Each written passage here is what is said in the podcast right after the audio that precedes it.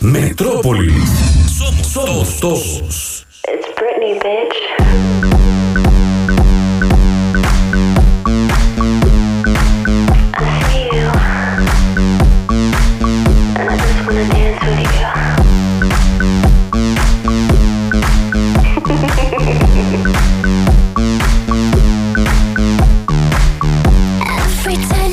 Entre la genialidad y la presión del éxito americano, compitió contra ella misma pero se le fue de las manos.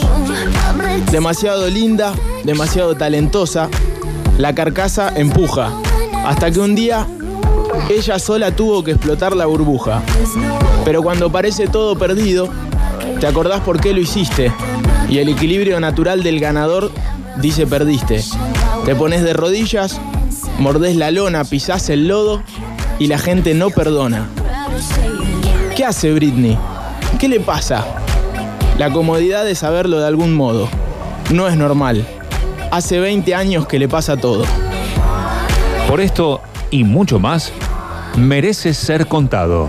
Hoy, Britney, la princesa de ningún cuento.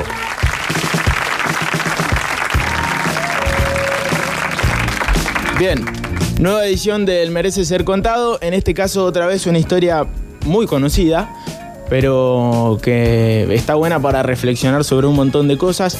Y aparte con eh, invitada, porque trajimos a quizá la presidenta del club de fans de Britney en Rogelio Martínez. Sí, Que es Lola Florencia. En la época de la carta, donde eras de club de fans con carta Claro. de Britney Spears. A mi juego me han llamado, muchas gracias por la invitación.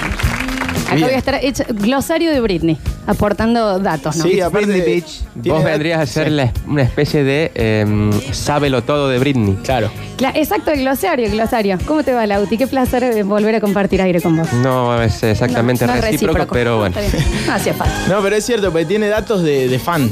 Los datos de fan no se consiguen. Por más que vos te pongas a estudiar la vida de una persona, el dato de fan es el dato de fan. Pero no Que son yo lo datos tengo. de Britney. Sí, de fan de Britney. Ah. Bueno, arrancamos con la historia de eh, Britney Jean Spears, que nació el 2 de diciembre del año 1981 en Macomb, Mississippi, aunque cuando todavía era muy pequeña se trasladó junto a su familia a Kingwood, un pueblito en Luisiana. Esto es al sur de Estados Unidos.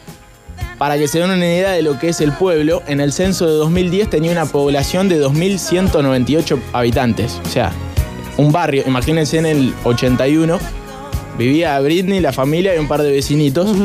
A los cuatro años su mamá la inscribió en una academia de baile y desde esa tempranísima edad comenzó a sobresalir en los escenarios. Iba a una escuela religiosa a 25 kilómetros del pueblo, iba a la escuela. Una de sus maestras comenzó a organizar actos y se dio cuenta que no solo tenía cualidades para el baile, sino también para cantar. Cantaba muy bien, o quizá aún mejor, era cantante ya desde pibita. Una cultura yankee muy de los concursos de belleza, de canto, de baile, que eh, hay como un, eh, una ruta de padres con. Bueno, hay muchas películas al respecto. Little Miss Sunshine, por ejemplo, Sí. de, de que arman todo alrededor de llevar a, a la nena a competir. Sí, y cuando uno revisa esta historia se da cuenta que es real, así como lo muestran las películas, eh, sucedía. Y bueno, es fuerte también ver porque también hay, hay mucho de eso en la historia de Britney Spears. Eh, el padre tenía un negocio de construcción, la mamá era profesora de escuela o maestra, el hermano mayor jugaba al fútbol americano, Brian, y la hermana menor todavía no había nacido en este momento, pero bueno, también todos la conocemos porque eh, tiene su participación en Disney y, y también. Bueno, a los nueve, eh, nueve años comenzó a ir a una academia de baile a 145 kilómetros del pueblo. Sí, eh, uniéndome a lo que decía Víctor, eh, los padres tenían tanto el, el afán de que ella triunfase o que el hermano fuese un gran jugador de fútbol americano para también resolverse la vida como familia, que de hecho la mandan a danza, pero previo a esto, desde los 10 años, Britney iba a clases de aeróbic para mantener la figura. Sí. Los padres la mandaban para que no engorde, para que se mantenga entrenada y demás, ya perfilándola a lo que ellos querían que sea. Tal cual. Locos. Sí, es loco, es loco. Y aparte, fíjense esto, va a una academia de baile a 145 kilómetros de su pueblo, tres veces por semana. Además, como decía Lola, asistía a gimnasia artística seis veces a la semana. Por lo tanto, los padres es como el, ¿viste el pibito que lo llevan a jugar al fútbol? Si son cinco horas de viaje, digamos, en micro, suponete dos horas y media de ida. Claro, tres veces por semana. Eso ya no era gusto, eso ya era tener un proyecto de, para la chica puesto en la cabeza. ¿Y ¿no? esos motos propios de los papás o alguien los habría inducido a los padres a que la llevaran a ese tipo de actividades? Yo creo que es eh, un poco de las dos cosas. Aquí hay mucho de la energía de esta pibita que tenía mucha energía y que verdaderamente se quería dedicar a esto. Y también esa presión que, que le genera el contexto en el que vive, que los padres, medio lo que, lo que decía Lola, que medio que se quieren salvar y que también la ven bien. Pero bueno, hay un montón de, de cuestiones que, que son a resolver en, en la historia de Britney Spears que después terminan explotando. Eh, decimos, atravesan una, una crisis financiera en ese momento. A 145 kilómetros de su pueblo la llevaban a hacer eh, danza y demás. Fue ahí cuando la mamá en un momento le comenta que no la nota feliz a, Britney y soltó el llanto. La presión ya era mucha, lo mismo en la, academia de baile ante los presentes. No quería bailar más, no quería saber más nada con eso porque ya le estaba generando mucha presión. Eh, te- tenía nueve años, no estamos hablando de los 27. El tema es que las familias en, en esos concursos de belleza, de baile y demás en Estados Unidos, especialmente en el sur, eh, pueden llegar a sostenerse económicamente a partir de los premios de el bebé más lindo, la nena Claro. más linda, los concursos de talentos de niños. Se pueden llegar a sostener por los premios. Estaban en auge este tipo de, de concursos bizarros. eh, quién tiene el hijo más lindo, quién tiene el hijo más talentoso. Bueno, y, y de esto también se trataba. Eh, decimos, no quería bailar más, quería cantar. Disney daba dos audiciones al año, buscaban niños extraordinarios, hacían esas terribles, esos terribles castings de más de 300 niños y el único requisito era tener más de 10 años. Audicionó con 9, ella, la rompió y aquí aparece un personaje, Matt Casella, quien era el encargado de reclutar a los niños, contó que nunca había visto una niña con tanto talento para bailar y cantar.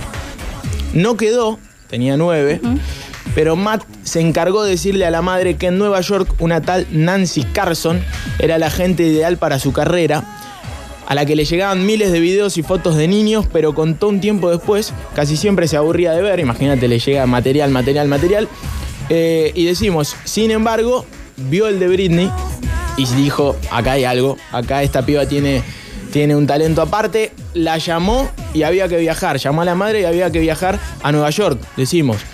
Yami Lane, que es la, la- la hermanita, La más chiquita. tenía seis, seis semanas de vida y la madre dijo, vamos a Nueva York. No, y dato no curioso, eh, Britney a, a los nueve años deja el colegio. Claro, claro, claro, por eso. Tiene, acá decimos que tiene nueve, se va para Nueva York y dejan todo, dejan una familia eh, y una bebé de seis semanas. Sí. Es, es raro, es, es mucha presión también. Bueno, la vieron a los 10 minutos, cuenta esta Nancy Carson, su primera agente, ya se dio cuenta que esta piba valía demasiado y ahí empiezan entrenador vocal y Broadway Dance. Y que son un poco las historias que uno ve con, por ejemplo, Messi, que la familia ve que lo ve el Barcelona y que puede andar y ven Sí. la única forma de salvarse y no solo salvarse, sino ser millonario. Entonces, Y, y también está tam- que, que tu hijo es feliz haciendo eso. Entonces hay como una mezcla de las dos cosas, pero cuando ya se excede demasiado, ahí Sí. está el problema. De todas maneras, la, la señora que, que nombraste en New York, que es la que la hace entrar Sí. al club de Mickey Mouse, un ojo increíble porque en la misma camada termina entrando Justin Timberlake, Cristina Aguilera y Ryan Gosling. En la misma camada, que eran creo que 10 chicos, elige, estaba Britney, Justin Timberlake, Ryan Sí. Gosling y Cristina Aguilera. Terrible casting. Bueno, vamos al primer archivo. Decimos 1992. Una Britney muy chiquitita eh, que va a competir a un programa que se llama Star Search. Eh, va a cantar, básicamente, a hacer como una audición de, de canto, donde vamos a ver que esta piba estaba muy elevada.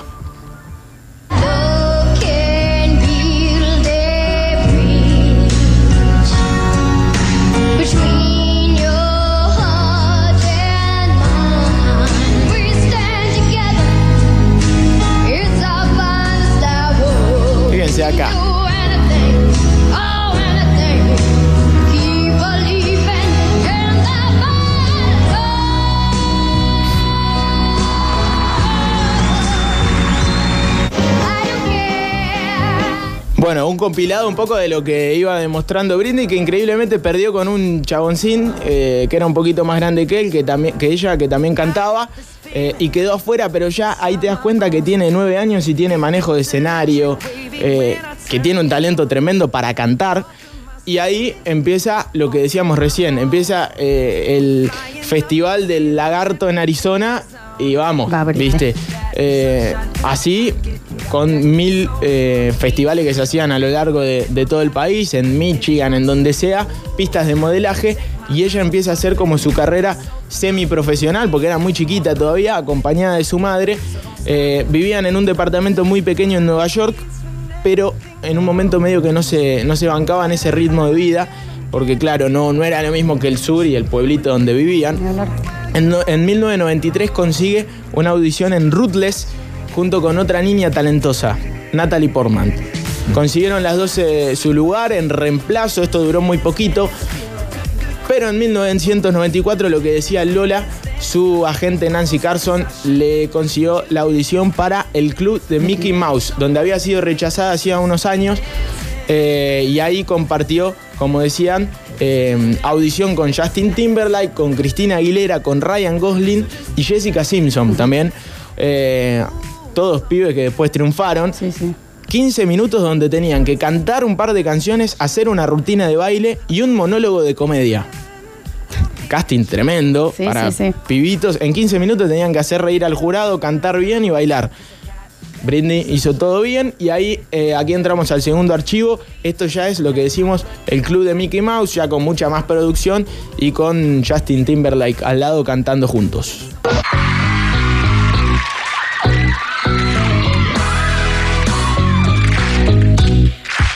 Ahí tenía 13 años más o menos.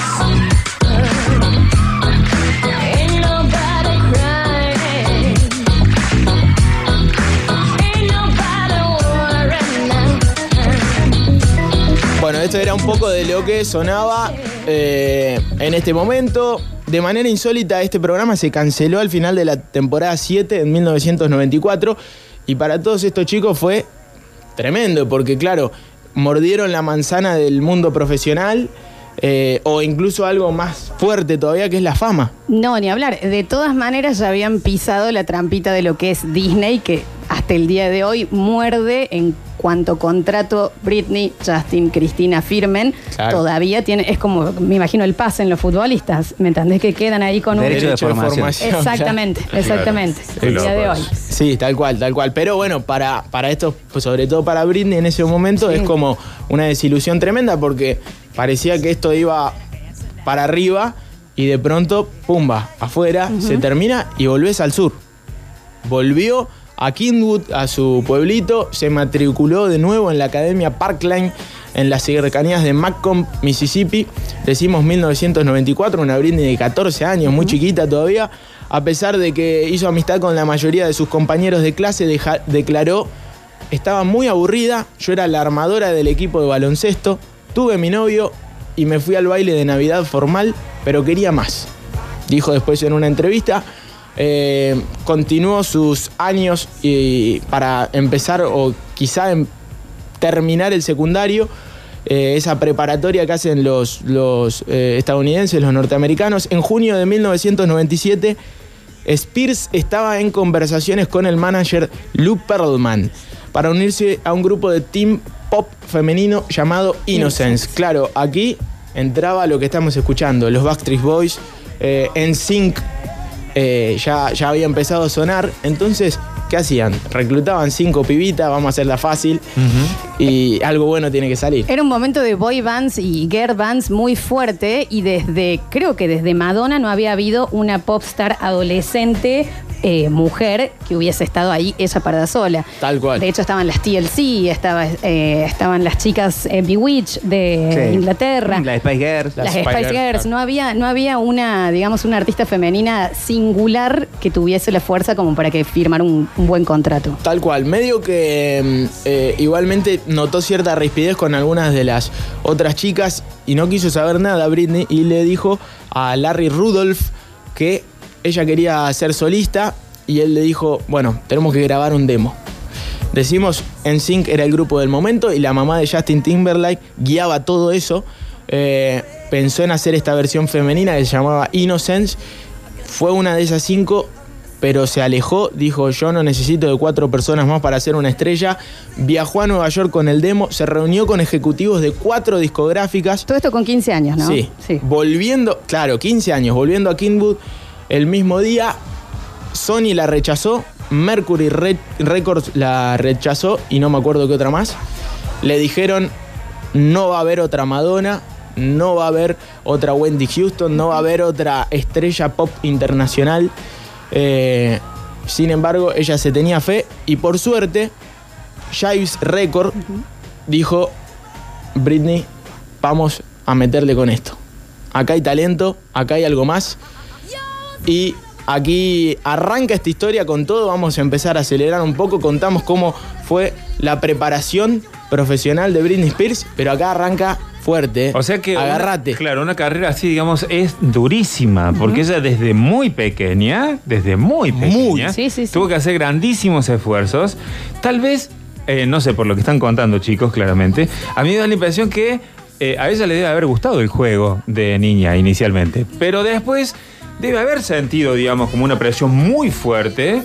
Lo que contaban de la hermana, que tenía seis semanas, que lo tuvieron que La dejar. familia separada por años. Bueno, Exacto. ¿te das cuenta? Sí, debe haber sido muy, muy bravo. Porque uno ve de este lado los millones, ve los videoclips, ve eh, ¿no? la fortuna que todos tienen y esto, pero debe haber sido durísimo. Tremendo. Bueno, y esta es la idea de- del Merece Ser Contado, contar todas estas cosas que hay por detrás de historias conocidas. Eh, y decimos que arranca esta historia, arranca con todo. 1998 vuela a Estocolmo, a Suecia, y graba eh, lo que más conocido fue después Baby One, One More Time, 1998, octubre de 1998. Acá se va todo al carajo. Videoclip grabado en la misma escuela en donde se grabó eh, Gris. Claro. Ahí está. Bueno, y eh, cuentan también ahí eh, cuestiones de, la grabación de esto que tenía otro guion, otro atuendo por ahí y ella medio que fue cambiando todo, le dijo, mirá, yo me voy a vestir de colegiala, tenía 16 años, muy pibita era, y también en un momento que, bueno, todo generaba cierta incomodidad porque era joven, entonces, bueno, hizo todo esto y rompe todos los récords. eh, récords. Encabeza las listas en Australia, Canadá, Nueva Zelanda, Estados Unidos y en cada país europeo en el que se lanzó siendo número uno a nivel continental. En el Reino Unido se convirtió en el sencillo más vendido de 1999, recibió numerosas certificaciones y ha vendido más de 10 millones de copias alrededor del mundo, convirtiéndose en uno de los sencillos más vendidos de todos los tiempos. Acá hay que hacer un capítulo aparte para el compositor de la canción. Sí. Que, no sé si lo tienen ahí en el informe. Obvio.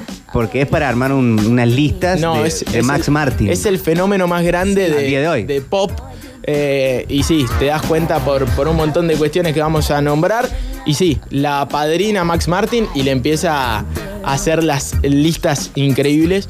Porque así como llega Baby One More Time.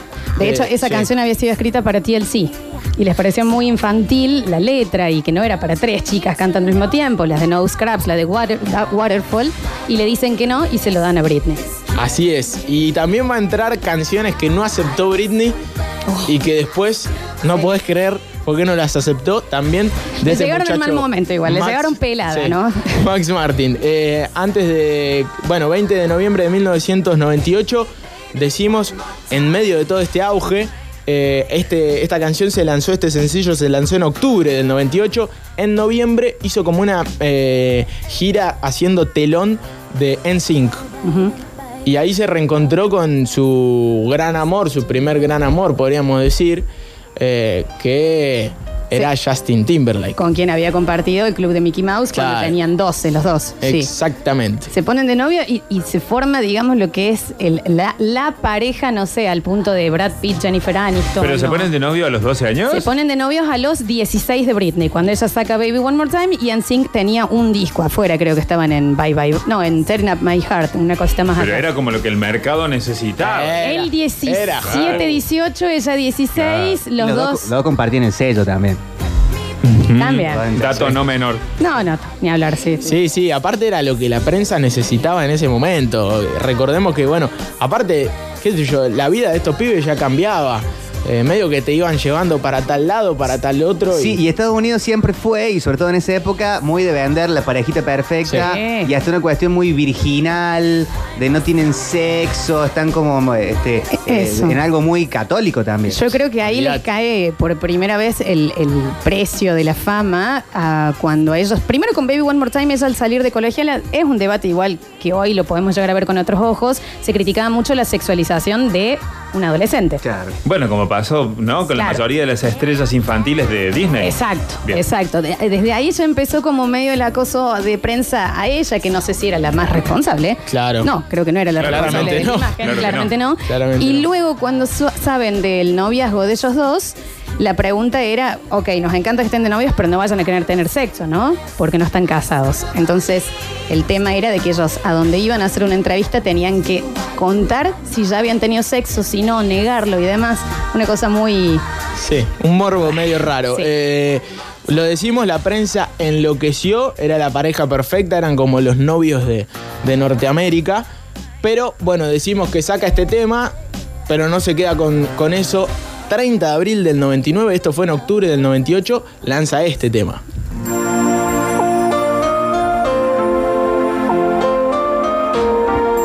Para los que no recuerdan, el videoclip muy angelical, ella de blanco en un muelle con bailarines atrás. Todavía muy aniñada hasta la letra, ¿no? Sí. Sometimes. Era lo que vendía, lo que había que hacer, lo que pedía el mercado. Y encima una piba que tenía una energía especial, que era talentosa, que era linda, que cantaba bárbaro. Quedaba todo justo, encajaba perfecto. El tema es que detrás de todo esto hay una persona. Eh, y decimos que recién es 30 de abril de 1999, todavía tiene 16 años, pero avanzamos un poquito en ese mismo año. Esto va muy rápido. You Drive Me Crazy, 1999.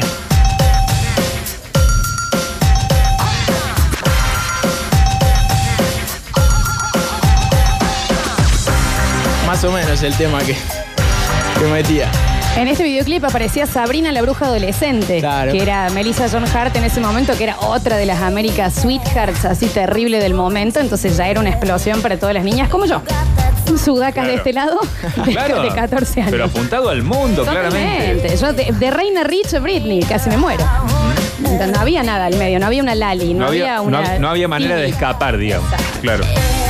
Y ya otro eh, tema con este videoclip, ella se presenta con Lolas Hechas, operación de mamas. Ah, ¿ves? ¿Ves esos datos? Eran lo que necesitábamos. La en prensa le cayó muy encima en ese momento de decir, eh, el sello te está obligando, sos- tiene eras 17 menor. años Que tenía. podía ser igual. ¿no?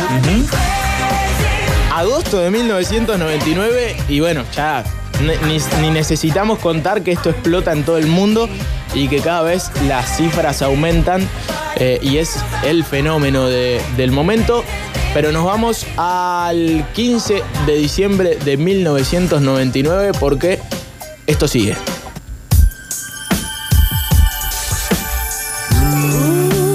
Desde lo más profundo de mi corazón, From the Bottom of My Broken Heart, Ahí está. el año 2000. Tremendo. Otro de los sencillos que rompe todo. Viene ahí medio bajón, medio melancólico. Siempre tenía que acompañar una balada a la gran canción de baile. Claro, para que uno revisa los discos y los discos son de 3, 4 temas. Eh, es más que nada, es la, es la esencia del pop, ¿no? Sacar el sencillo en el momento justo con videoclip y con todo un aparato mediático que, ¿Qué temas? que te, te pega justo en el corazón. Y capaz que 3-4 remix de los singles Sí. en, en el mismo disco. Tal cual. También tal con la importancia de ese momento de la industria de los videoclips, ¿no? Que tenían un peso Tremendo. muchísimo mayor que lo que es ahora, que ya no. Tal cual, tal un cual. Era- MTV también en un auge distinto al que, el que está ahora. Era, era MTV puro esto y decimos eh, año 2000, sale en diciembre del 99, pero esto ya es 2000 y es eh, el tercer sencillo que, que saca, si no me equivoco, el cuarto que saca como para cerrar este primer disco que arrancó más o menos, Sí, no, una cosa descomunal. como para romperlo todo, pero si faltaba algo, 27 de marzo del 2000 y si veníamos medio bajón y medio melanco, vamos con esto. Oops, I Did It Again. Lo pueden recordar por el videoclip de ella, pelo rubio, larguísimo y un catsuit entero de cuerina roja que se lo termina de, se lo diseña el mismo eh, diseñador de vestuario de Thriller, del videoclip de Thriller de Michael Jackson. Año 2000.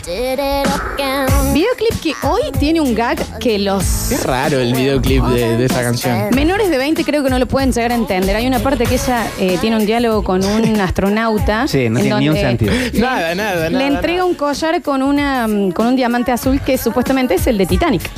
El que, Claro. que es del mismo año, en realidad también de 99-2000, que es el que tira y el, lo traje del océano le dice solo para vos. Sí, sí. Nadie lo entendió y hoy en día, menos. No. No tiene, y encima en el editado de la radio tampoco le sacan esa parte, es rarísima ese Claro, claro. Sí, es raro. Es raro el videoclip, es raro. Es todo muy americano. Ahí te das cuenta que es la industria pura porque es el astronauta en Marte, eh, Titanic, una mezcla de todo y encima la piba de 17 que, que la viene rompiendo. 9 de mayo del 2000, esto sale el 27 de marzo, 9 de mayo del 2000 lanza su primer libro. 17 años. No lo leyó ni la madre, ¿no? Britney Spears Heart to Heart, que fue coescrito por su madre, claramente. eh, Line Spears. Se basa principalmente Tres libros. en la fama de, de esta niña, sus antecedentes y la- familia. Lauti. Asimismo, las características nunca antes vistas, claro, en este momento, docenas de fotos, actuaciones, apariciones en premios y mucho más. Fue nombrado bestseller en el 2000 Bueno, también. por New York Times. Bueno, cuestiones de la Porque industria. había que ir con todo. Yo Todo, creo que no, no todo, sé si está todo. en el informe. T- Tiene un montón de perfumes. Sí, Britney sí. Spears. Yo Sí, lo- sí. lo- los estoy viendo ahora. Eh, Los perfumes. A los perfumes Sí. y cuatro películas. Cuatro películas. Cuatro Exactamente. películas, ¿no? Apariciones en series, Will and Grace, en, eh, y en esa época Sí. también aparecían muchísimo. Y No dato menor también que en el año 2000 o 2001 ella ya es eh, la palabra más buscada, más googleada de Google en todo el año, era Britney. O sea, había un nivel de fervor Dato de también fan. descomunal, ¿no? No, sí. Dato de- de Rolling Stone también. Hablar, sí. Bueno, decimos esto año 2000, 8 de agosto del 2000, vamos, avanzamos. Me muero. This is a story about a girl named Lucky. Acá empieza a verse más la cuestión de. Hay, un, hay, un, hay algo de humanidad detrás de esa estrella. Sí, ¿no? Exacto, porque en este tema ella habla, se llama Suertuda, la canción. No suena bien en castellano, pero bueno. Y mm, ella empieza a hablar de que sí, soy una chica con todo, con plata, linda, esto, pero me voy a dormir todas las noches llorando. Ya empieza a mostrar que, bueno, no era, no era gratis tampoco No. todo lo que le pasaba, ¿no? Sin duda. Sin duda. Es el primer tema que por ahí, claro, hace ver que detrás de la carcasa hay una piba. Que perdón, si lo está escuchando una chica en Bahamas con el huracán dándole vuelta a la casa, Claro, claro, es como claro. Britney no tenés tantos problemas. Ah, Sí, obvio, sí, sí. obvio. Me parece que es solucionable, Brit. Tal cual. Sí. Sin duda. Eh, la- eh, Lucky del 2000, 8 de agosto. eh, y pasamos al 13 de noviembre del 2000 porque Oh. el 2000 viene con todo.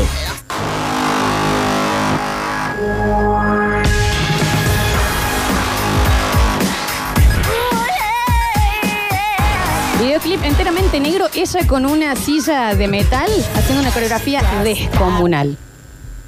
There's nothing you can do or say. Este videoclip lo dirige uno de los productores de Matrix. Y tiene mucho efecto especial.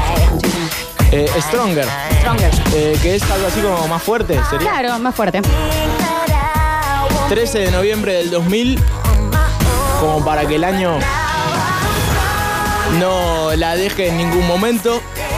Decimos metió mayo, marzo, agosto y ahora noviembre del 2000. ¿Cómo no iba a ser la palabra más buscada? No, sí. Épico. Con el sello característico de Max Martin, que es ese cinte muy distorsionado, guau, guau, guau, Sí. que lo tienen los Backstreet Boys, lo tienen los Ace of Base antes. Totalmente, como, sí. es su marca, es su firma. Tal cual. No sé por qué Lautaro no vuelve. Se indignó con lo de los libros. Avanzamos al 17 de enero del 2001.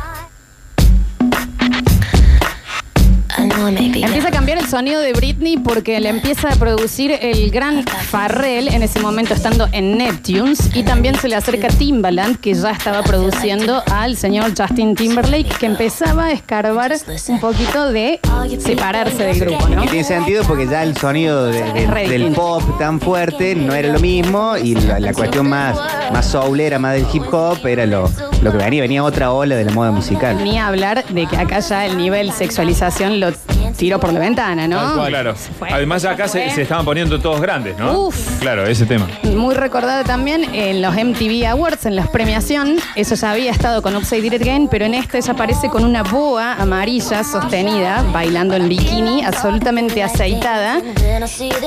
Posterior a eso, el año siguiente se presenta con Michael Jackson haciendo em, The Way You Make Me Feel. Venía pulenta el año 2001 eh, y hacía esto 17 de enero del 2001 y avanzamos un poquito en ese mismo año, 24 de septiembre del 2001 y aparece esto.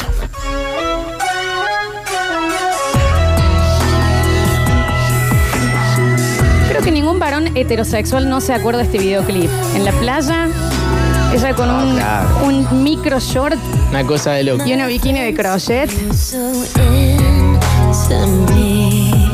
Año 2001 todavía seguía noviando con, con Justin Timberlake. En mute lo veías ahí. ¿Cómo es?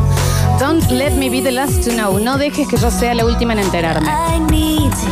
Bien, otro de los éxitos en septiembre del 2001 y nos metemos en eh, el tercer archivo porque ese año no podía ser flojito, venía la vara muy alta, 28 de enero de 2001 eh, y es el tercer archivo, decimos, en Estados Unidos el deporte más popular es el fútbol americano y quizá el evento más importante del año es el Super Bowl, que es la final, donde por lo general hay terrible show, quizá el, el show más preparado del mundo. Todo, eh, toda la cuestión americana metida ahí en el medio. Y aquí comparte con Aerosmith, con NSYNC eh, y con Mary J. Blige, que era una rapera de ese momento. Bueno, impresionante todo. Vamos al tercer archivo. La rompe eh, en vivo también en el Super Bowl. Aparte, el temita que eligieron, che. Sí, sí, sí. Walk this way.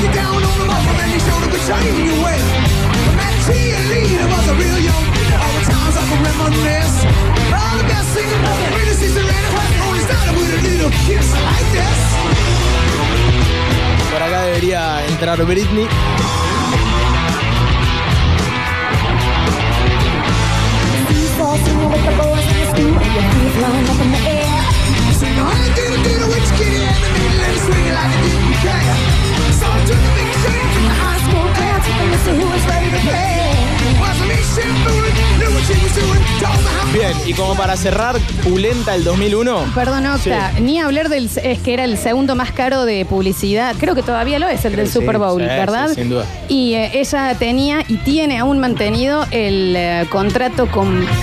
La segunda, la, segunda, marca. La, la- la que- la La que peor no es Coca. La, la que no es Coca, eh, más caro de la historia. Sí. Ella para ser sponsorizada. Sí, sí, ya hasta hace temas para las Sí, publicidades. salían bueno. las publis, todo. Eh, decimos 18 de diciembre del 2001, aparte cantando en vivo en el Super Bowl y lanza este temazo. Time, time, love, joy, joy. I need space, love. I need me. Sobreprotegida, en donde ella también ahí se empieza a meterle una patadita a lo que era el tema de tener al manager y a la madre de, de primer momento muy encima de sus productos, de sus noviazgos, de sus manejos y demás. Tal cual. Dato de color, en esta canción está vestida por Cosiuco, una marca argentina. Mira. Zarpado. Bueno, 18 de diciembre del 2001 cierra eh, terrible año. Esto no deja de subir nunca. Ese es el problema quizá. Cada vez la vara es más alta, cada vez la exposición es máxima, cada vez es más estrella mundial. Y ella eh, me- eh, menor de 20 todavía, creo. Menor de 20, Claro. pero si esto arrancó en el cada vez- 98 y cada esto es de más, más diciembre- ámbitos, más productos, más, más todo, ¿no? Todo. Diciembre de 2001. Decimos que arranca su carrera de forma masiva a nivel mundial en el 98. Es una locura. Va todo muy rápido. Seguimos avanzando. 5 de febrero del 2002.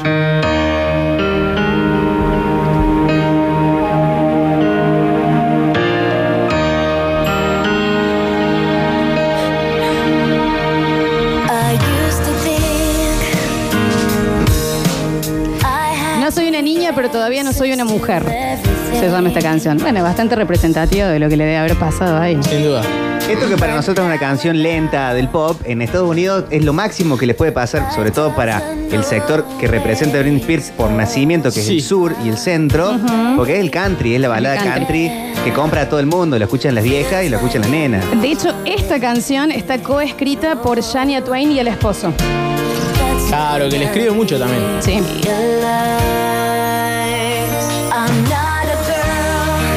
Es muy Shania Twain, igual, Re sí.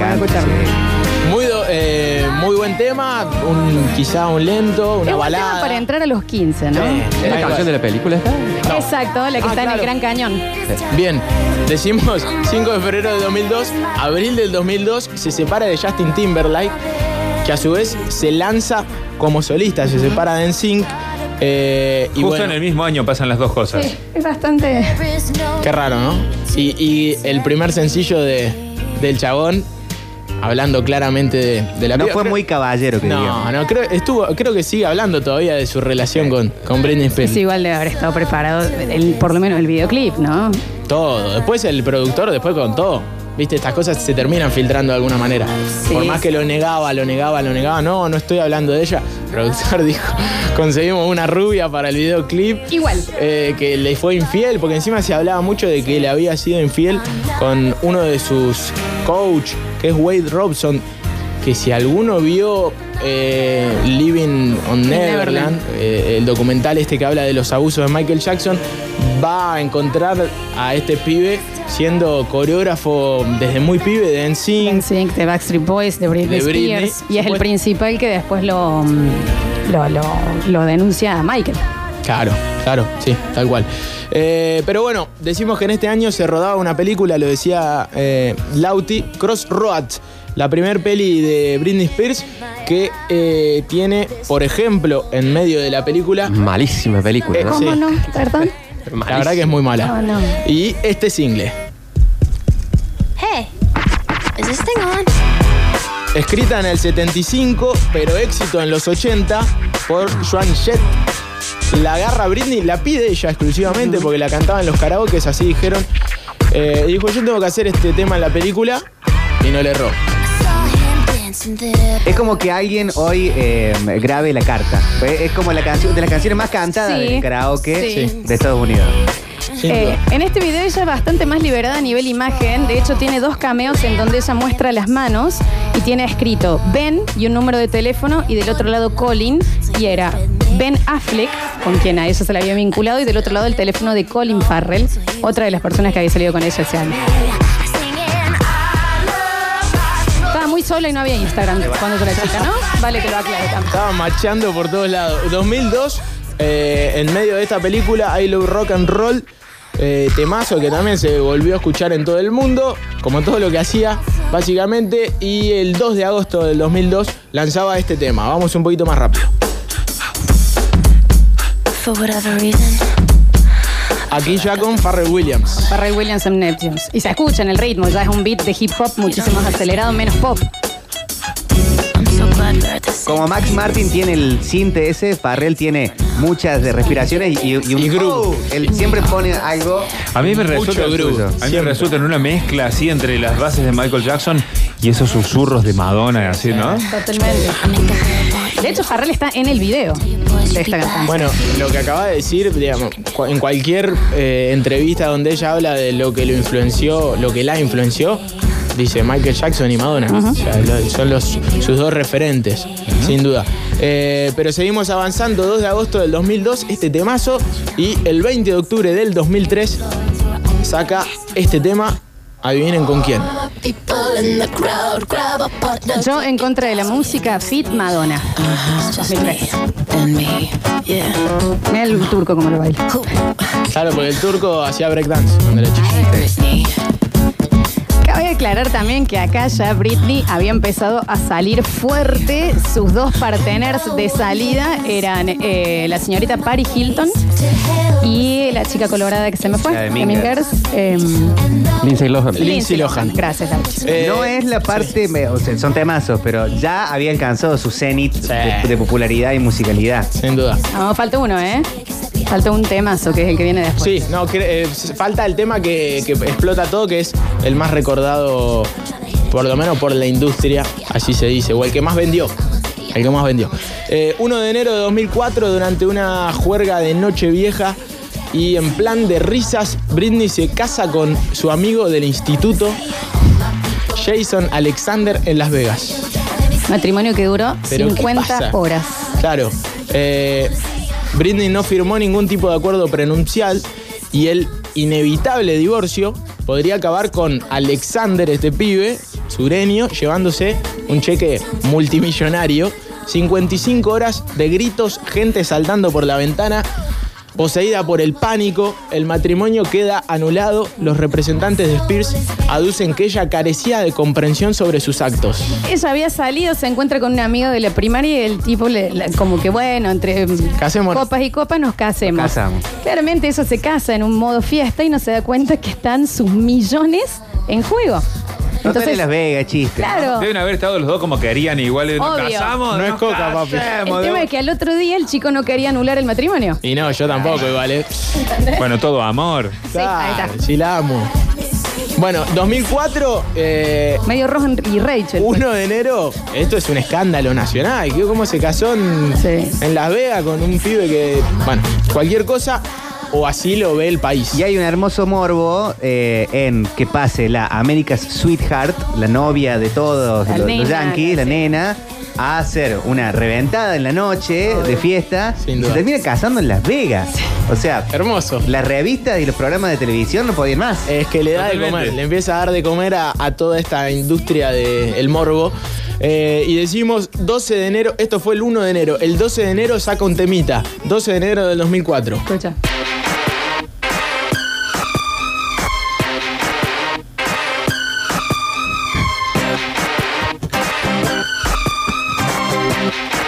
Es decir, una semana después de este escándalo. Toxic, la del, la del avión. La que esa es eh, Claro, aeromosa, azafata.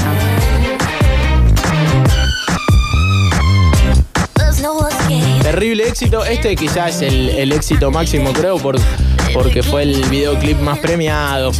Después, cada uno sacará sus conclusiones, pero sin duda era uno de los temas que, que faltaban en esta historia que rompió todos los récords. Hay una banda que hizo una versión de este tema. Che, los. Eh, the, Five. Arcade Fire.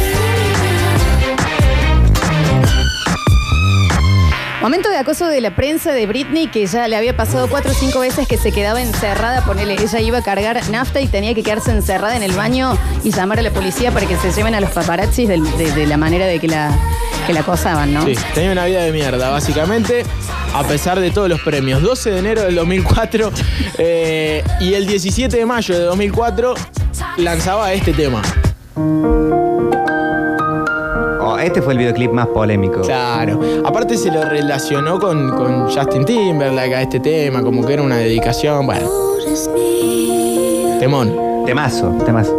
Take my hand. Pero la escena de la bañera Sí. para Britney Spears era el ejemplo de las niñas en Estados Unidos era patear mucho el tablero. Parece que hubiesen pasado 20 años, pasaron 6 desde el Sí. 98 hasta acá. Todo eso. Tremenda la velocidad y cómo Iba rápido. llevando. Claro. En este momento ella también saliendo con Fred Durst, eh, el cantante de Limp Bizkit, que también está en un momento álgido de la banda, ¿no? Sí.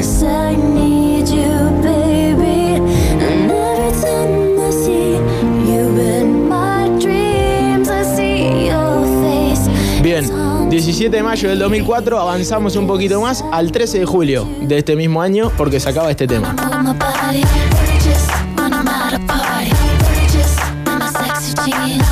Este videoclip creo que no se estrenó en- acá, que salió solo en Estados Unidos. Eh, tiene un. eh, en realidad tiene una participación de Snoop Dogg y ella en este video se quiebra la rodilla Toma. haciendo pasos de baile, lo cual después la hace retirarse por un tiempo de los videoclips, por lo menos. Por eso es ese salto temporal. De sacar videoclips cada tres meses a, creo que. Bueno, capaz que lo hizo en seis, no sé, pero. Sí, igual de cualquier Palo. manera, viste que esto se grababa en dos meses, se rodaban cinco videoclips y después vemos cuando lo sacábamos. Entre la edición, aquí hay mucho de esto también. Eh, en la forma en que se lanza todo, 13 de julio del 2004 saca este tema. Y el 14 de septiembre del 2004 da a luz a su primer hijo, Ah, Sam Preston. El padre es Kevin Federline. Kevin Fairline, uno de los eh, bailarines de su equipo, eh, que tampoco fue como una de las mejores influencias de ellos, ¿no? y que claramente. posteriormente vendería muchísimos videos íntimos de, de Britney a la prensa y creo que todavía vive de esa plata que, Sin que duda, recaudó. sin duda. Es conocido por ser el novio de Britney, nada más. Eh, le da luz a su primer hijo, decimos, y el 14 de septiembre del 2004, es decir, un día después de que nazca este niñito, sale este tema. People can take everything away from you, but they can never take away your truth. But the My Prerogative, absolutamente en contra del acoso de la prensa. A eso es el videoclip, la canción, de eso se trata, nada más. Entonces ella dice, me juzgan por loca, pero es lo que más le gusta verme hacer. Ahí va. Canción que había popularizado el que era el marido de Whitney Houston, eh, Bobby Brown, en los eh, fines de los 80, 90. Claro, también mucha reedición y mucha versión nueva que explotaba. 6 de octubre del 2004, Britney se casa con Kevin Federline. Después de eh, sacar este temita, después de tener a su hijo, se casan, pero ahora bien, con eh, el apoyo de su familia y no en Las Vegas. Eh, pero nos vamos al 14 de febrero del 2005 porque esto va muy rápido y saca este tema. En este momento, ya desde el momento que se casa, MTV le produce un reality show de la vida de ella, 24 horas, en donde ya se la veía muchísimo bajo efectos de sustancias, se la veía bastante mal. eh, y el esposo no ayudaba mucho, ¿no? Pero imagínate lo que debe haber sido, o sea, para un. eh, porque esto está pasando en muy poquito tiempo, pasa en muy poco tiempo todo esto, esta situación alocada y demás, esta exposición. Haber estado dispuesta 24 horas para filmar ese reality, ¿no? Debe haber sido una cuestión de, de loco. Y acá capaz que le empieza a pasar factura todo esto. ¿no? Debe ser difícil darse cuenta que se te está pasando el cuarto de hora, pero cuando te están haciendo un reality show es como una buena muestra. Sí, de sí. que- sí. Eh, está, está ocurriendo. Después de eso, el bailando. Sí, ¿Me entendés? a Ozzy Osbourne no le hacían el reality en la época de Black Sabbath. Claro, tal cual. Claro. Sí. Tal cual. Claro. 17 de mayo del 2005 se estrena Britney and Kevin. Caótico. Horrible. Es el título de este reality documental sobre la vida de la pareja. No es sobre la vida de Britney, es sobre la vida de la pareja. Ahí te das cuenta que ya hay cosas.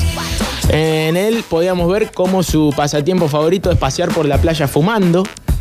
Las críticas destruyen el programa cuestionando el beneficio que puede aportar a la imagen de, de Britney, porque la verdad que no está bueno. Era la época del auge máximo de los reality shows también. Sin duda. Todo, todo el- o sea, todos tenían un reality show. Sí. Sí, pero acá había una diferencia. Ella la filmaban las cámaras de MTV de día y de noche les dejaban cámaras a ella y al esposo. Ella casi no las usaba. El esposo se pasaba la noche entera filmándola.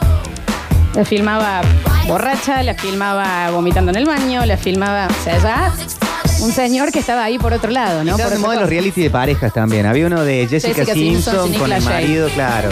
Había muchos de esos dando vueltas. La intención final del show, para que nos demos una idea, era lanzar la carrera de Federline como rapero. Ahí va. bajo el nombre de Catfit.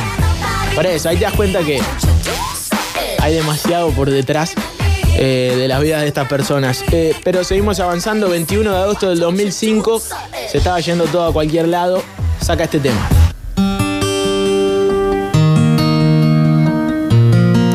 Explícame el título de esta canción. Algún día entenderé. Sí. Eh, lo raro es que en el videoclip está embarazada, como no sé qué quiere decir. Supuestamente la escribió eh, ella cuando se enteró que, que había quedado embarazada y ahora sacaba este, este videoclip ya estando eh, embarazada de su segundo hijo. Y con muchísimos problemas de adicciones, ¿no? Uf. Hay que decirlo. 21 de agosto del 2005, así un videoclip raro. Algún día entenderé, aparte, como dando un mensaje que vaya uno a saber cómo lo podemos tomar. ¿De qué hablaba? 6 de febrero del 2006, Britney es fotografiada conduciendo con su bebé en los brazos. Con una mano agarra el volante y con la otra hacen Priston. Las asociaciones de servicios sociales entran en cólera y la cantante, que en esta etapa ya cantaba poco, se defiende aclarando que quiere a su hijo y que solo intenta protegerlo después de que él se pusiera a llorar asustado por una horda de paparazzis. La comparaban mucho en esa época a Michael Jackson con sus hijos, que en esa foto famosa que lo muestra en un balcón y medio que se le cae uno. Sí, Sí, eh, lo pone del otro lado de la reja también Michael, ¿no? Era un montón. Era Eh, demasiado, De ¿no? todas maneras, en este, cuando los, eh, la- el- las, las fuerzas estatales, no sé quiénes son, Sí. los que le intentan sacar al chico, eh, lo gracioso es que la madre de Britney los apoya. Claro. Y eso también apela para quedarse con la custodia de sus hijos. 16 de septiembre del 2006, casi un año después de su primer parto, Britney demuestra que no entiende de cuarentenas y da a luz a su segundo hijo, Jaden James. Encima tiene dos hijos en cuanto, en cinco meses, ¿cómo hizo? Pará, bueno, era demasiado todo, demasiado todo. Y aquí vamos al siguiente tema, que es grabado en el 2006, eh, que es este. It's Britney, bitch. Porque acá decimos que nace su segundo hijo y ya estaba todo mal. Pero aquí, 24 de noviembre de 2006, Se planteó como un regreso este. claro, exactamente, pero pensemos en esto. Aquí esto es grabado en el 2006, lanzado en el 2007, pero todavía estamos en el 2006. 24 de noviembre del 2006 es fotografiada durante una eh, fiesta con Paris Hilton y Lindsay Lohan. Una estampa que hace realidad sueños pop que no sabíamos que, que Britney tenía. Acaba de divorciarse de Kevin Federline, aludiendo a diferencias irreconciliables. La vida personal de la cantante parece tocar fondo y resulta imposible imaginar que todavía queda más pozo para caer. Porque claro, venía todo mal. Era todo un calvario, se estaba peleando con eh, todos los paparazzi, pero todavía quedaba el 2007. Que aquí, 15 de febrero de 2007, Britney ingresa a un centro de rehabilitación. Lo abandona tras pasar menos de 24 horas en el mismo. 16 de febrero de 2007, un día después. Al día siguiente de su amado a la rehabilitación, se rapa la cabeza y escribe una de las páginas más perturbadoras dentro del imaginario colectivo. Me parece demasiado. Se peló, nada más. Sí, La- eh, eh, el tema era que la, la van a buscar la clínica, eh, la horda de paparazzis, ella dice que, bueno, se escapa y sale el otro día y dice, ¿realmente quieren saber cómo estoy? Bueno, y caminando en short y con un busito, se mete a una, a una barbería, agarra una de las máquinas de ellas y se empieza a pelar al frente de todos los camarógrafos. Claro, porque le, Entonces fue- le dice a la peluquera, cortame el pelo. Y la peluquera medio que se queda parada, ¿viste? Están todos los paparazzi viendo, agarra. Bueno, lo vimos todos, ¿no? Sí, Creo sí. que es una imagen que vimos todos. Y se empieza a cortar el pelo. Sus ojos Totalmente, parecían estar totalmente mirando. harta, ¿no? Sí. Sí, sí. Cansada de, de todo. De hecho, cuando se mira al espejo, se larga a llorar. Se larga Claro. a llorar, sale, agarra un paraguas y empieza a pegarle Sí. a los paparazzi. Estaba de. Después le da una camioneta también, Sí. digamos. Eh, me parece a mí súper llamativo, capaz es mi percepción nada más, que ella se larga a llorar cuando se ve Sí. en el espejo, ¿no? Obvio. Cuando se reconoce a ella misma. Sí, sin duda. 23 de febrero de 2007, todavía pelada, porque había sido hacía un par de días. Lauti le pasó algo muy parecido también. ¿Qué? A esa, a esa etapa de Britney. ¿Por qué? ¿Qué? Ah, Recuerdo cuando te cortaste el pelo, que lo tenías largo y después lo cortaste y venías acá con paraguas. De hecho, Britney me copió. Exacto, ahí está.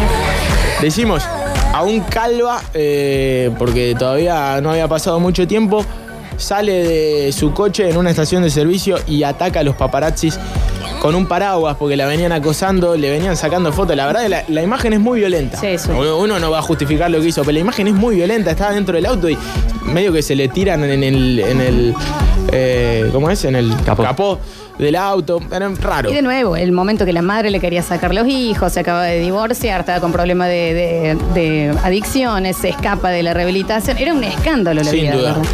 9 de septiembre de 2007, presenta su nuevo single, esto, Give Me More, en MTV con la mirada perdida, incapaz de seguir la coreografía y sin mirar el suelo. Sí. Quizá la imagen más rara que vimos de Britney Spears, de- bueno, junto con la de que se pela, pero porque verdaderamente es talentosísima y siempre sale muy bien en el escenario, un manejo escénico tremendo, canta, baila. Además lo hizo desde chiquitita así, toda su vida. Y acá está como Descontrolada. sin ganas o, o mirando para no perderse.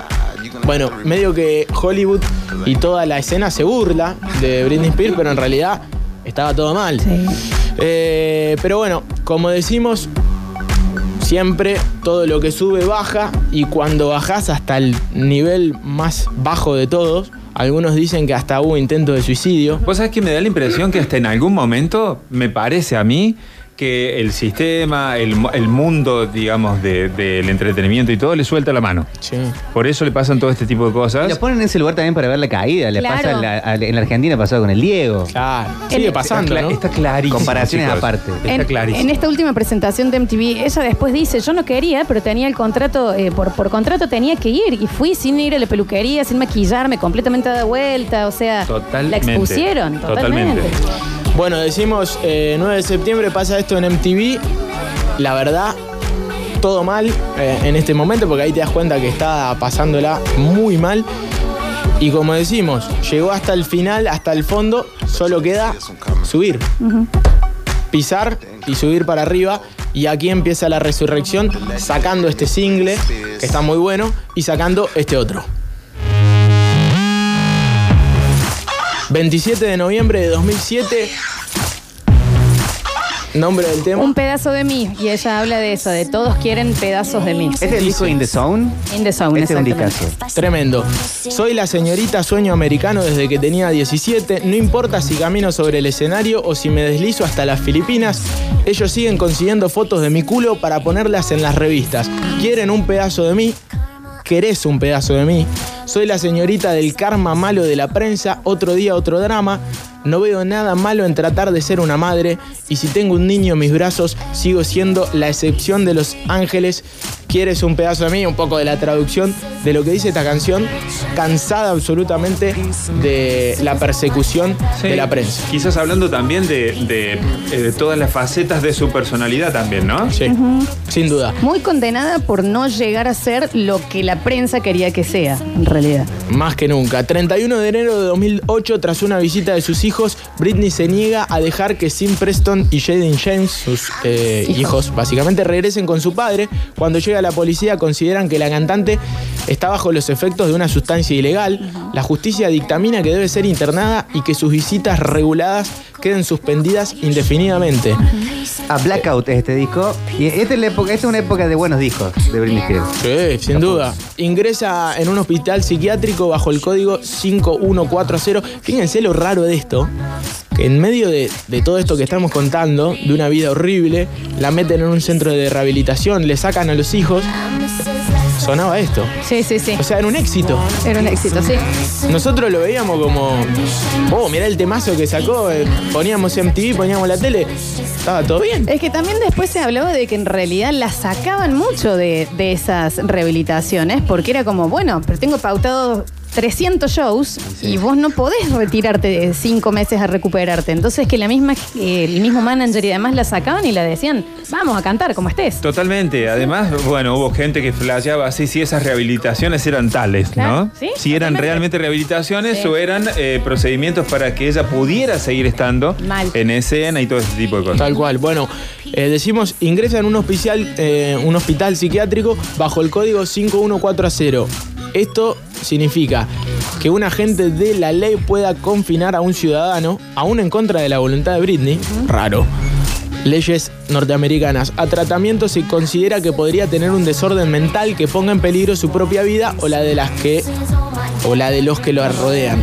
El juez también estipula que Britney quedará legalmente bajo la tutela de su padre y de su abogado. Ambos tendrían acceso total a la fortuna y a las propiedades de la cantante. Meses después, la justicia decretaría que esta tutela sea permanente. O sea, Britney, por más eh, grande que sea, no decide sobre su vida. Dato no menor, tampoco decidía sobre sus cuentas bancarias. Claro. Ahí es donde se arma el barullo, ¿no? Su cuenta, sus propiedades, todo lo que, lo que tiene esa. Sus ella. hijos. Sus, Sus hijos. hijos.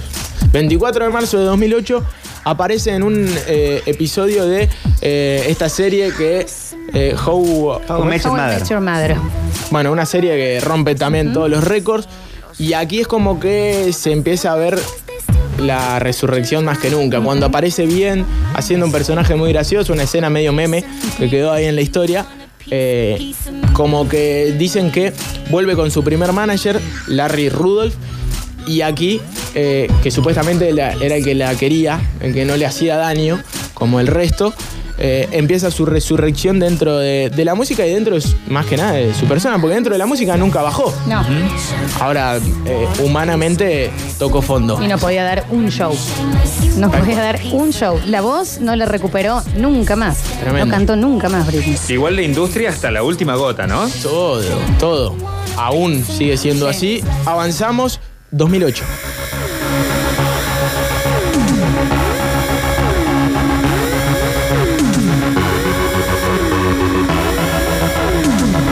Gran disco este. ¿eh?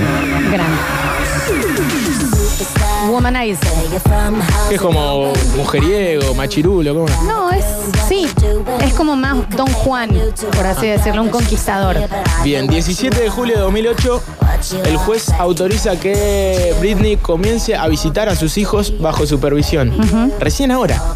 Sí, sí, sí. Tremendo, bueno, mm, en medio todos estos temas, este temón que rompió también todos los récords y este otro.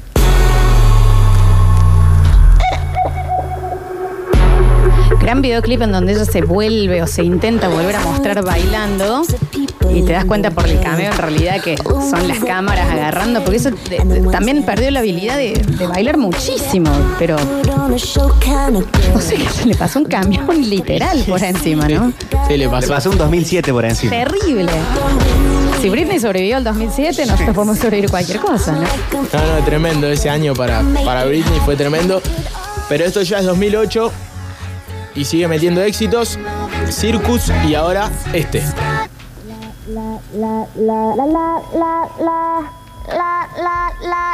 If you seek for Amy. Medio raro porque es como. Si buscas ayuda. como una sigla ahí medio que generó cierta controversia también. Sí, también hablando sobre sus adicciones, sobre qué la prensa, qué es lo que busca, cuando ella buscó ayuda, cómo le respondió el resto del mundo, el público, la prensa y demás. Vos sabés que a todos los artistas tan exitosos así, bueno, no sé si tanto como Britney, ¿no? Que es uno, uno, uno, uno. Pero a todos les pasa que en algún momento empiezan a quejarse de este tipo de cosas y empiezan como a gritar y a pedir ayuda y a decir, loco, a ver, nadie me va a dar una mano. Imagínense, recién decían, tienen mucha razón, le pasó un 2007 por encima.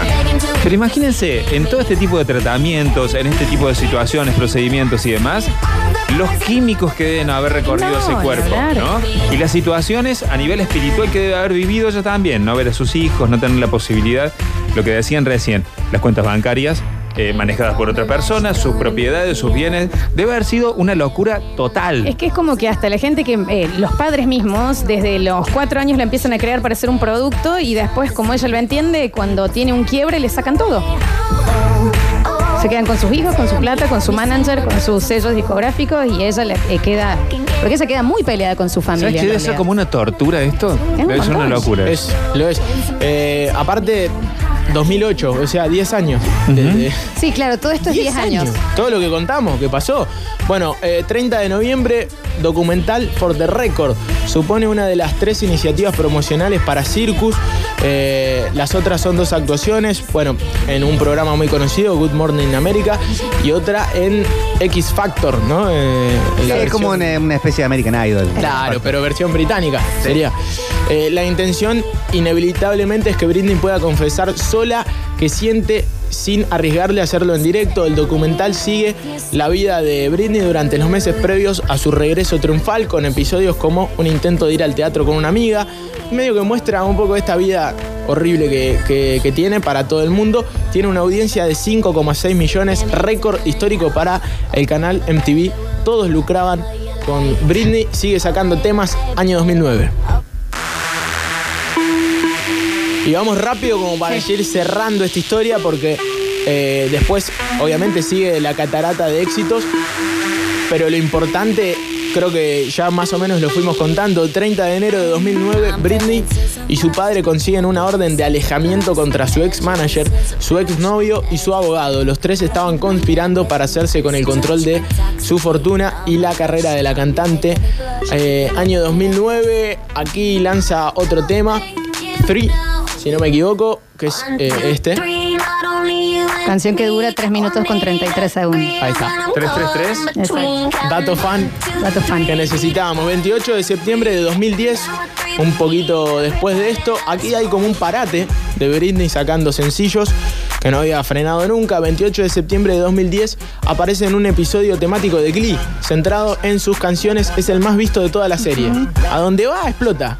Es, es rarísimo que eh, en 10 años de carrera en realidad ya le empiezan a hacer como homenajes Homenaje. que a Bueno, otro eh. artista se lo harían en 30 años, ¿me entendés? Era ya como, bueno, eh, una Britney de los 16 a los 30, eh, qué sé yo. Este merece ser contado, son 10 años Claro. de una persona. Es que le sirvió tanto, digamos, a la industria que. Tal Sí, cual. sí, sí, sí. 25 de marzo de 2011, como para ya ir cerrando, saca su séptimo disco, lo que le, que le consigue dos hits mundiales. Eh, por ejemplo, este. Ya se va muchísimo más virada al tema tecno. Claro, porque Fuerte. ella se alejó en el 2009 y vuelve en el 2011, cuando ya empieza el dubstep, eh, el mundo de la electrónica. Acá ya estaba Lady Gaga, ya estaba Rihanna. Rihanna, claro. Era otro mundo. En el Otra medio le cuestión. aparecieron un montón de chicas que. Otra cuestión, hay un tema. eh, Max Martin en medio de. Es como que seguía la carrera de, de Britney y hacía temas, y hacía temas, y hacía temas. En Max medio de- Martin no hacía solamente para Britney Spears en el No, momento, hacía para no. los No, Backstreet pero- Boys, para De hecho, los fíjate lo que pasa. Sí. Hace este tema que habla sobre un paraguas, porque claro, Britney le, le partió los paraguas a los, a los paparazzi en la cara con, eh, en el auto. Britney no lo quiere agarrar, porque dice, no, me parece ya demasiado. Ya había sacado como tres temas ese año. ¿Quién lo agarra? Rihanna. Umbrella. Su La primer tema. La pegó por todos lados, el tema más conocido quizá de Rihanna, para que nos demos una idea de cómo funciona esto también. Salta la fama con el tema que le habían guardado a Britney para que haga su vuelta. Tal cual. Eh, ¿Qué le pasa con varios de Lady Gaga? ¿No le pasa con Paparazzi o Poker Face? Con algunos de esos le, le pasa lo Seguro. mismo. Y, Gwen- Seguro. y con Gwen Stefani haciendo pop también, que es muy parecido. Avanzamos al siguiente tema, 2011. Fíjense cómo suena todo esto. Hasta que el mundo acabe. Sí, igual este, este disco creo que acá en Argentina ya no fue muy. No, no, no tanto, no tanto. Salvo, eh, creo que la pegó mucho con el próximo tema, también 2011.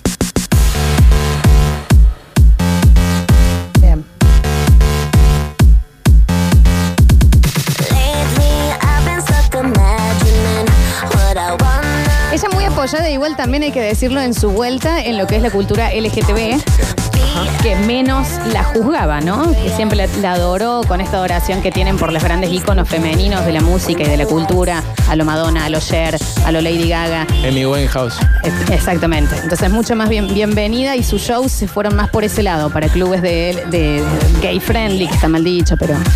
Sí. Sí, quizá el tema que la pegó en esta época en Argentina es. Este está bárbaro igual. Este. Que lo hace con William James Adams Jr., que es el negro de Black Eyed Peas. El negro de Black Eyed Peas, exacto. Básicamente Will que I tiene, una onda. Sí, sí, sí, sí. Bring the action. La voz de ella totalmente distorsionada, ¿no? Ya se nota que no podía cantar, pero ni el la rorro. Año 2012. Y como para ya ir cerrando, este merece ser contado de la historia de Britney Spears. Pasó todo muy rápido. Nos vamos al año 2013 y cerramos con este tema que se titula Work Beach. Es, ¿querés conseguir algo? Mejor que trabajes, perra. Ahí está. Trabaja perra. Trabaja perra. Con esto cerramos. Significativo seguramente para la carrera de Britney Spears. Eh, este tema que ya, bueno, tiene otro sonido muy distinto al que había arrancado, Divino. pero no deja de ser un buen tema. Cerramos el merece ser contado de Britney Spears, la princesa de ningún cuento. Y le agradecemos a nuestra fan de Britney aquí en escena, que aportó en parte un montón de, de detalles en posta que no sabían. El placer ha sido todo mío. Muchas gracias, Metrópolis.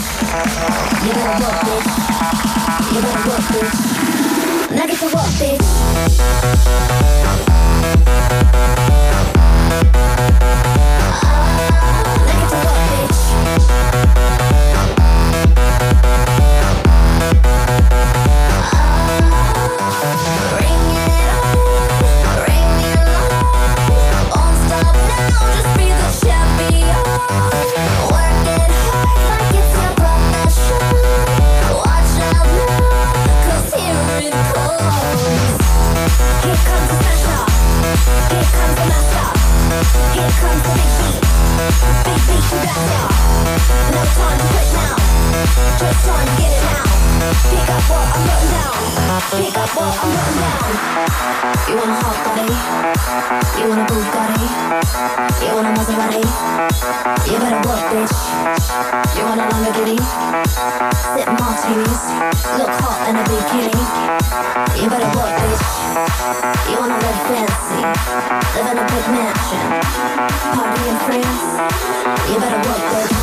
You better work this. You better work this. You better work this. I gotta work this.